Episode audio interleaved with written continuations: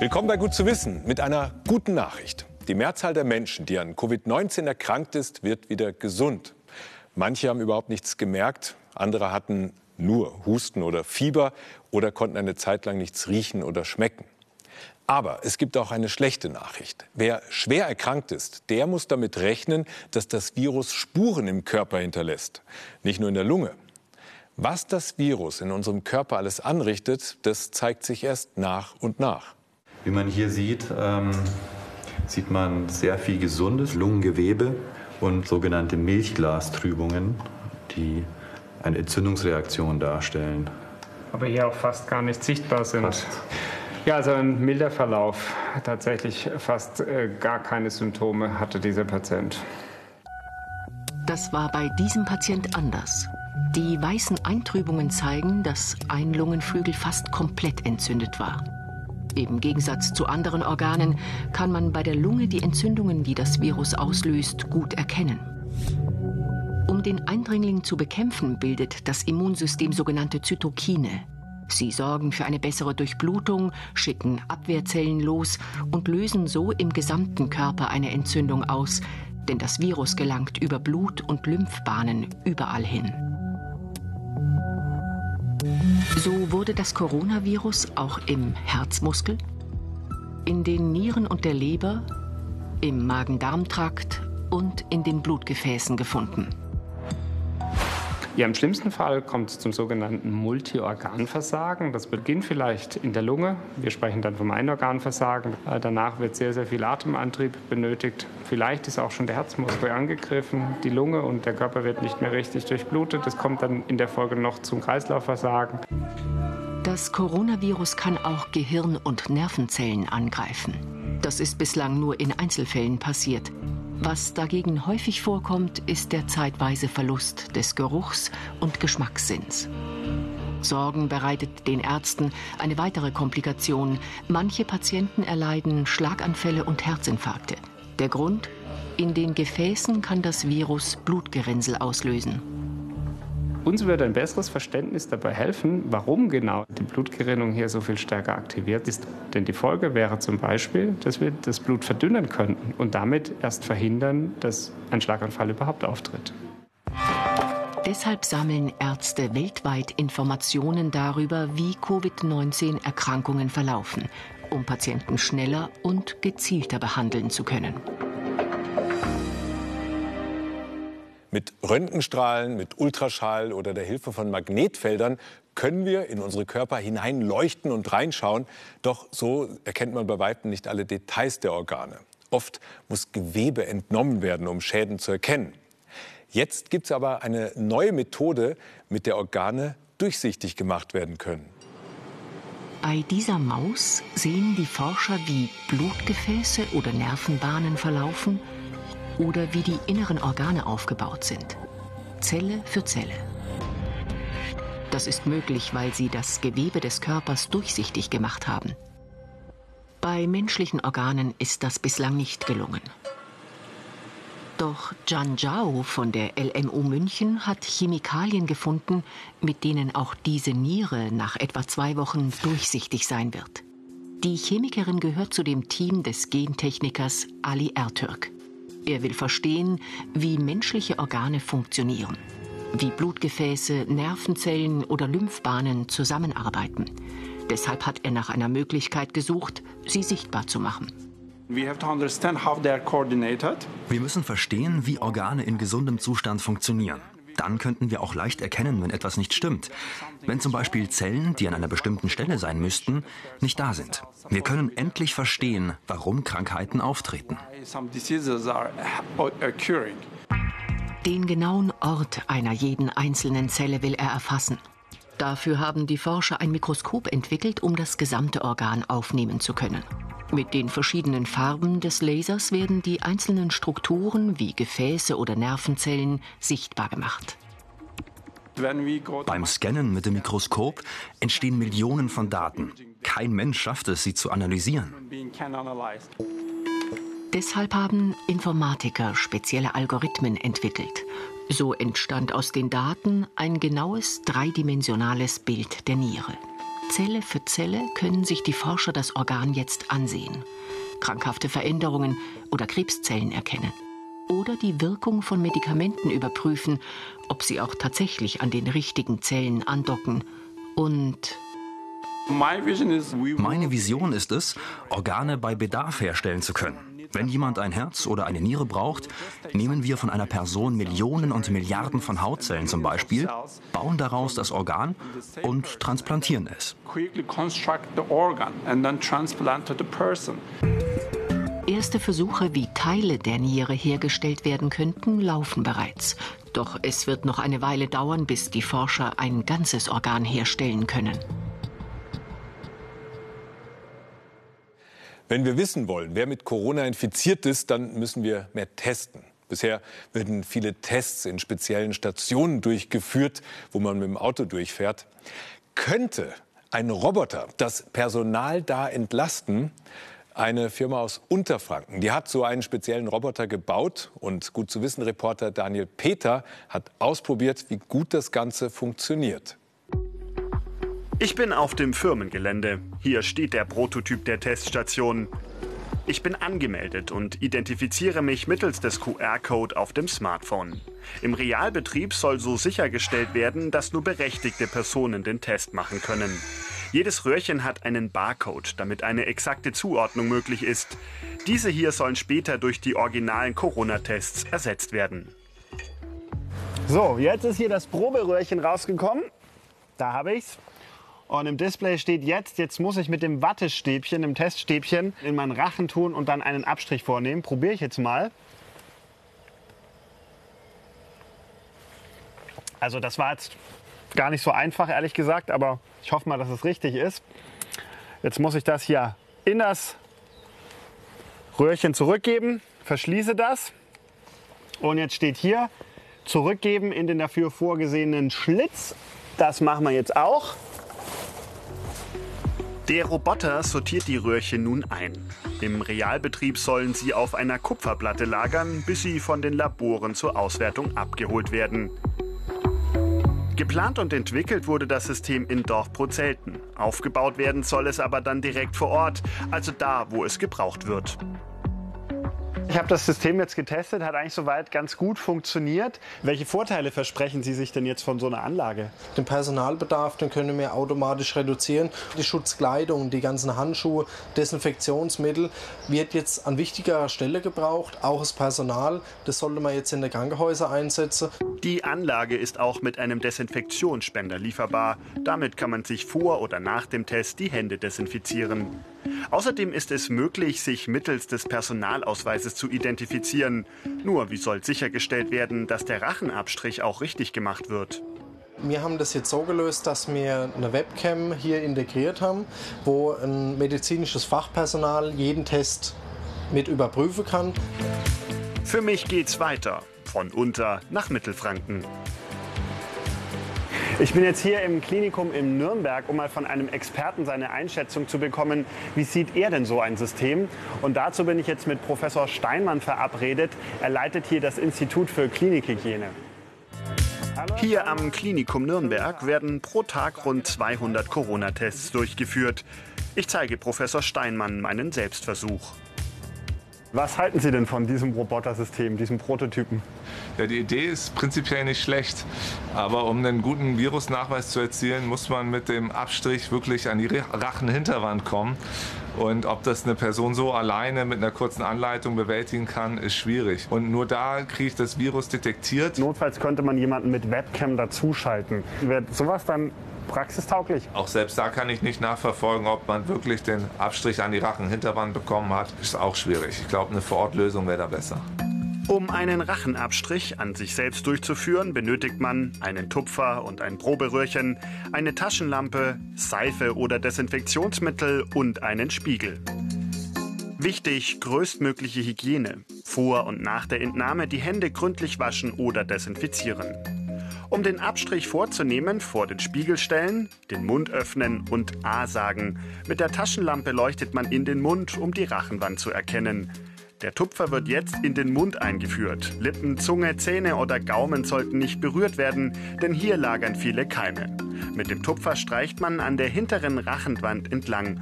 Um ein gutes Ergebnis zu erzielen, sollte mit dem Tupfer mehrmalige Streich- und Drehbewegungen möglichst an der gesamten Rachenhinterwand ausgeführt werden. Dann den Tupfer anschließend aus dem Mund nehmen und in das Proberührchen packen. Rund 7000 Corona-Tests hat das Klinikum Nürnberg seit Anfang März durchgeführt. Professor Steinmann ist dafür, dass deutschlandweit mehr getestet wird. Allerdings nicht alle Kapazitäten wurden bisher genutzt wo nicht so viel Coronavirus war, zum Beispiel Norddeutschland, in Niedersachsen gab es da manche Bereiche, da hätte man dann die Abstriche aus den anderen Regionen hinfahren können. Aber das ist, glaube ich, ein logistisches Problem und ein Koordinierungsproblem, dass man dann diese freien Kapazitäten nicht so schnell nutzen konnte.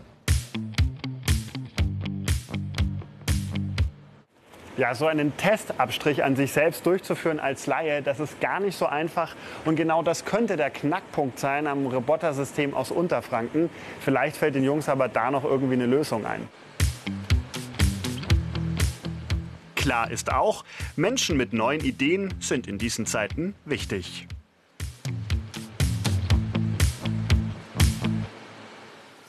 Das Vogelkonzert am frühen Morgen. Ja, davon lasse ich mich wirklich gerne wecken. Selbst an befahrenen Straßen oder in der Nähe von Flughäfen war es zuletzt richtig gut zu hören. Mit einer Mitmachaktion will das Naturkundemuseum Biotopia gemeinsam mit der Stiftung Nantes Buch möglichst viele Vogelstimmen einfangen. Und wir alle sind aufgefordert, das Vogelgezwitscher aufzuzeichnen, hier zum Beispiel mit dem Handy. Die Vogelstimmen, die können wir dann noch bis Ende Mai einsenden.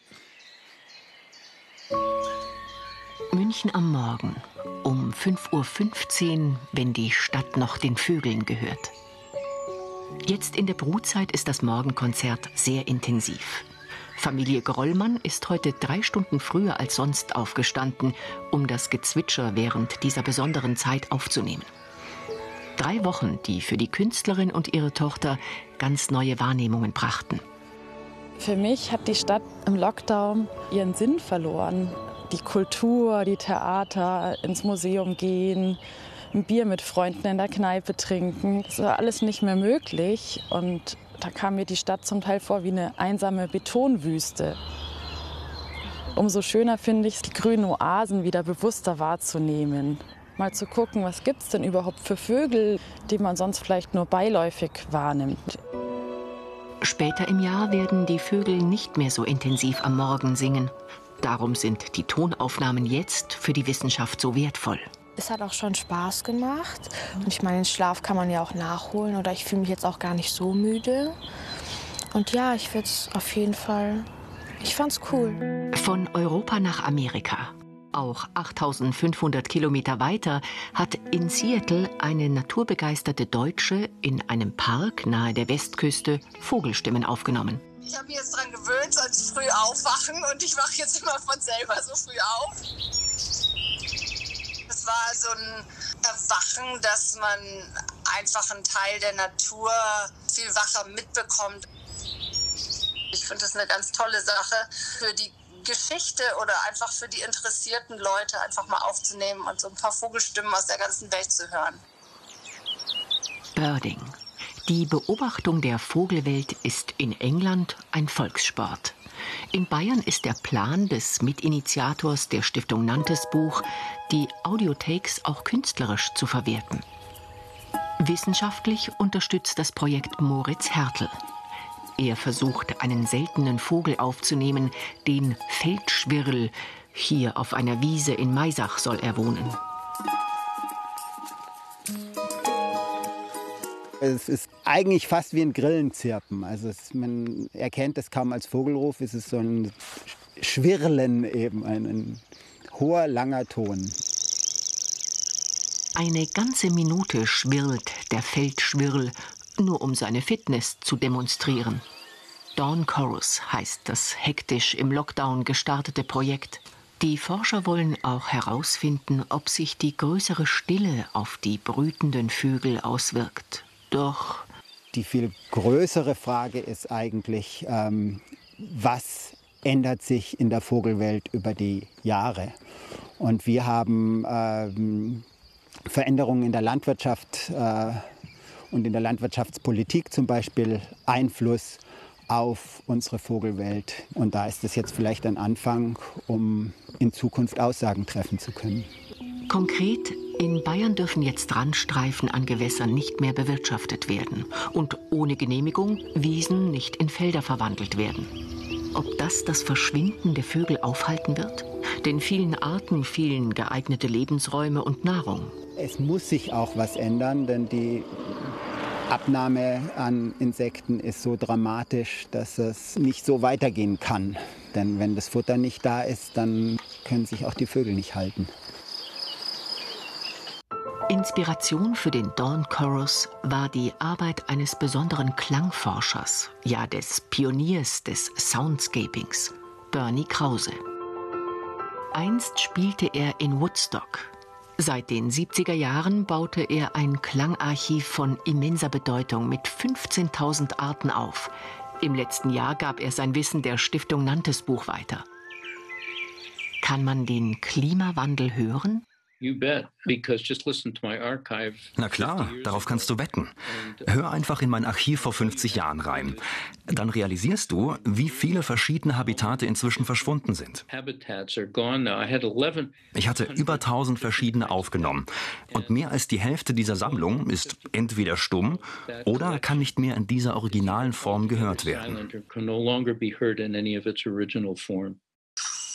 Beispiel Regenwald von Costa Rica 1989 und 1996 nach Abholzung. Der Klang des Sterbens und des Lebens.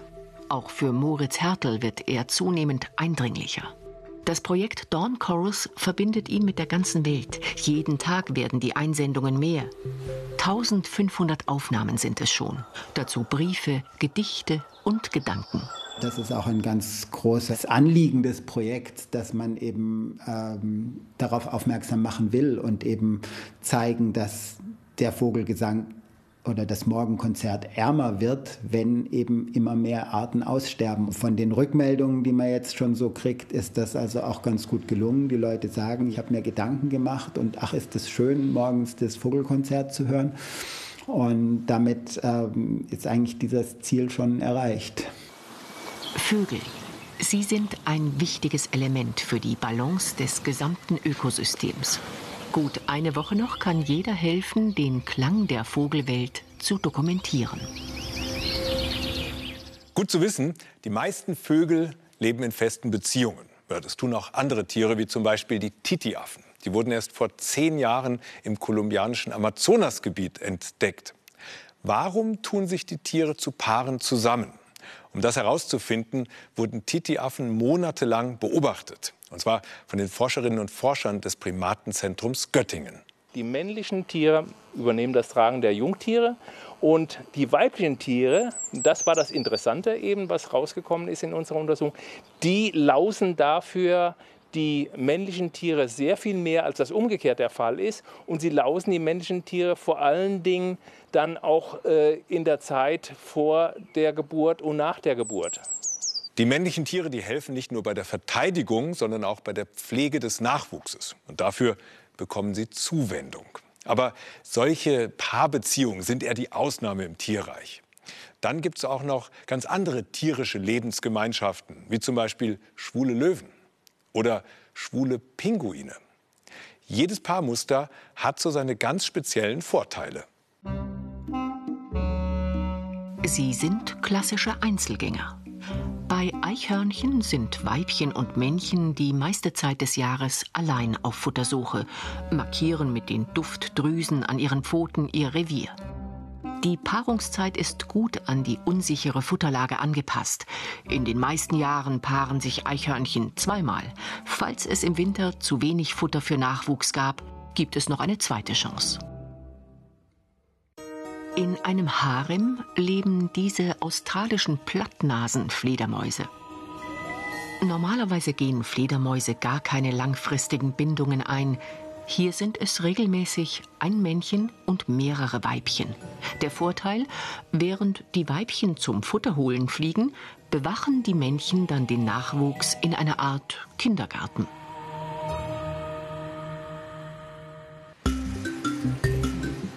Schimpansen leben in Großfamilien von bis zu 80 Tieren.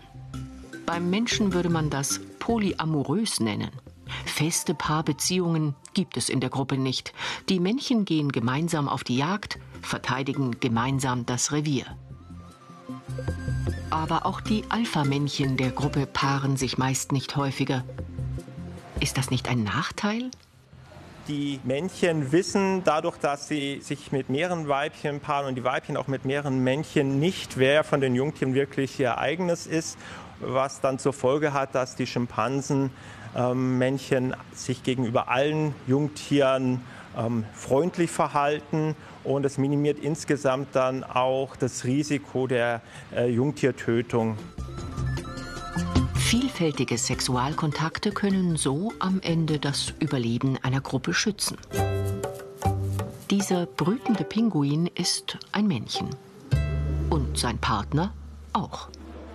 Solche Pinguinpaare sorgen im Zoo immer wieder für viel Aufsehen, sind aber eigentlich nichts Besonderes. Gerade bei Vögeln sind homosexuelle Paare verbreitet. Männliche Flamingos etwa wurden schon beobachtet, wie sie Eier klauen, um sie gemeinsam auszubrüten. Bei Giraffen sind homosexuelle Kontakte sogar häufiger als heterosexuelle. Auch bei Kühen und anderen domestizierten Tierarten kommen sie vor. Warum? Zum einen ist es wohl so, dass sexuelle Erregung abreagiert wird. Andererseits natürlich auch zum Beispiel das Ganze einen, einen Lerneffekt hat. Also bei manchen Tierarten ist es ja so, dass äh, bei der Erstaufzucht nicht alles klappt, auch mit dem Nestbau. Und ähm, da haben die eben so auch schon die Möglichkeit, sich darin mal zu üben. Die recht neue Entdeckung, dass Albatros-Weibchen regelmäßig gemeinsam Junge aufziehen, hat viele überrascht. Eine eindeutige wissenschaftliche Erklärung gibt es noch nicht. Unter Wasser sind es immer wieder die Väter, die sich um den Nachwuchs kümmern. Prominentestes Beispiel das Seepferdchen. Hier bekommt das Männchen die Jungen, brütet die Eier in seiner Bauchtasche aus.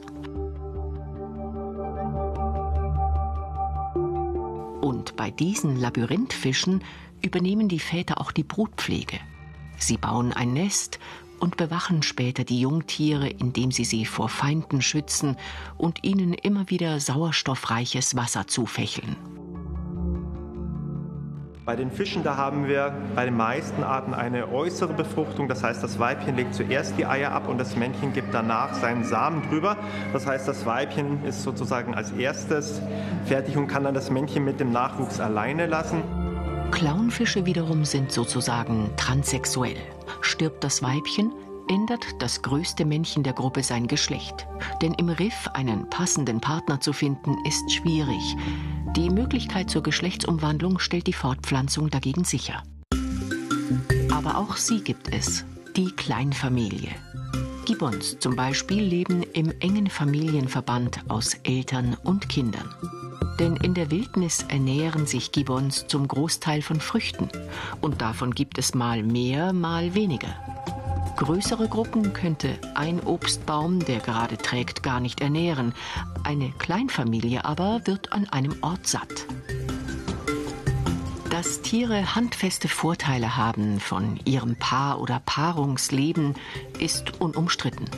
Welche es aber sind, ist oft ein Stück Spekulation und für die Wissenschaft immer noch eine spannende Frage. Und jetzt geht's nach Mallorca. Die Insel, die trumpft mit einem ungeahnten Superlativ auf. Nirgendwo in Europa gibt es mehr Höhlen pro Quadratkilometer. Die Drachenhöhle, die ist berühmt. Viele andere, die sind noch unerforscht. Vor 100 Millionen Jahren hat sich Mallorca aus dem Thetismeer erhoben und besteht überwiegend aus Kalkgestein. Durch die Kraft des Regenwassers sind über 4000 Höhlen entstanden. Die längste ist 77 Kilometer lang, die tiefste führt fast 360 Meter in die Erde. Dauerhaft unter Wasser liegt nur ein kleiner Teil von ihnen. Hier ist so eine Spalte und da hat schon äh, das Wasser fleißig gearbeitet und hat hier schon ähm, die Spalte frei ja, geräumt. Und ja, irgendwann wird es immer mehr und irgendwann kann er dann wegkippen. Aber das dauert noch viele, viele, viele, viele Jahre. Viele Millionen Jahre. Das Ergebnis? Beeindruckende Naturwunder wie die Drachenhöhle. Sie ist eine der Touristenattraktionen der Insel. Stündlich pilgerten bislang sehr viele Besucher durch die 1700 Meter lange Höhle, denn hier liegt der größte Unterwassersee Europas. Anfang des 20. Jahrhunderts fanden Biologen hier eine neue Krebsart. Das war der Beginn der Biospeleologie, der Erforschung von Höhlentieren. Die haben sich perfekt an die Lebenswelt angepasst. Oft sind die Augen verkümmert, dafür ist der Tastsinn extrem geschärft. Man hat ähm, in Höhlen reine Höhlentiere, die wo wirklich auch nur in Höhlen überleben können. Ähm, das sind Kleinstlebewesen, wie zum Beispiel eine Wasserassel, Höhlenflohkrebs oder der Strudelwurm. Die sind alle ganz klein, weiß, pigmentlos. Der Weg zu diesen Erkenntnissen ist gefährlich. Immer wieder kommt es zu Unglücken. Taucher bleiben an engen Stellen stecken. In großer Tiefe haben sie Probleme mit dem Druckausgleich. Durch aufgewirbelte Sedimente beträgt die Sichtweite oft nur wenige Zentimeter. Hier hat man ja immer zwei Wände, die wo nicht, nicht so weit auseinander sind. Eigentlich orientiert man sich immer an einer Wand. Dabei hilft ein Orientierungsseil. Das weist den Weg zum Ausgang zurück. Dem spanischen Höhlentaucher Cisco Garcia ist dieses Seil gerissen. Der erfahrene Taucher konnte sich in eine Luftblase retten. Die Suche nach ihm war schwierig. Die Höhle war ein riesiges Labyrinth. Erst nach 60 Stunden gelang die Rettung. Cisco Garcia hatte nach bisher unbekannten Gängen gesucht. Die Faszination, Neues zu entdecken, hätte ihn fast sein Leben gekostet. Also die Faszination liegt ähm, an den Verborgenen, an dem, was, was der Mensch noch nicht gesehen hat, äh, so tief unter der Erde, ähm, ja, wo noch keiner war und, und man so mal dieses Entdeckerherz entdecken kann. Doch trotz dieser Schrecken, Cisco Garcia forscht weiter. In der Drachenhöhle sucht er auch nach Schlieren im Wasser. Die entstehen, wenn Salzwasser auf Süßwasser trifft. Schon seit Jahren suchen die Forscher nach dieser Stelle. 2018 finden sie diesen Ort. Die Drachenhöhle hat eine Verbindung zum Mittelmeer. Die unterirdische Welt hält noch jede Menge Überraschungen bereit. Erst ein kleiner Teil wurde erforscht. Vielleicht 10 Prozent, ich weiß es nicht. Ich kann es nicht sagen. Aber es ist noch einiges da und es, es, wird, es, wird, immer wieder was gefunden und es wird auch innerhalb einer Höhle immer wieder neue Gänge gefunden oder so. Hunderte Höhlen müssen noch erforscht und kartografiert werden. Die Taucher wissen, hier war noch nie ein Mensch. Hier sind sie die Ersten. Und hier die passende Lektüre, um jetzt in dieser Zeit zumindest gedanklich weit wegzureisen. Jules Verne und seine Reise zum Mittelpunkt der Erde. Und damit sage ich auf Wiedersehen. Ah ja, und wenn Sie zwischenzeitlich noch mehr wissen wollen, dann schauen Sie vorbei auf unserer neuen Wissensplattform br.de-wissen. Also machen Sie es gut. Bis zum nächsten Mal.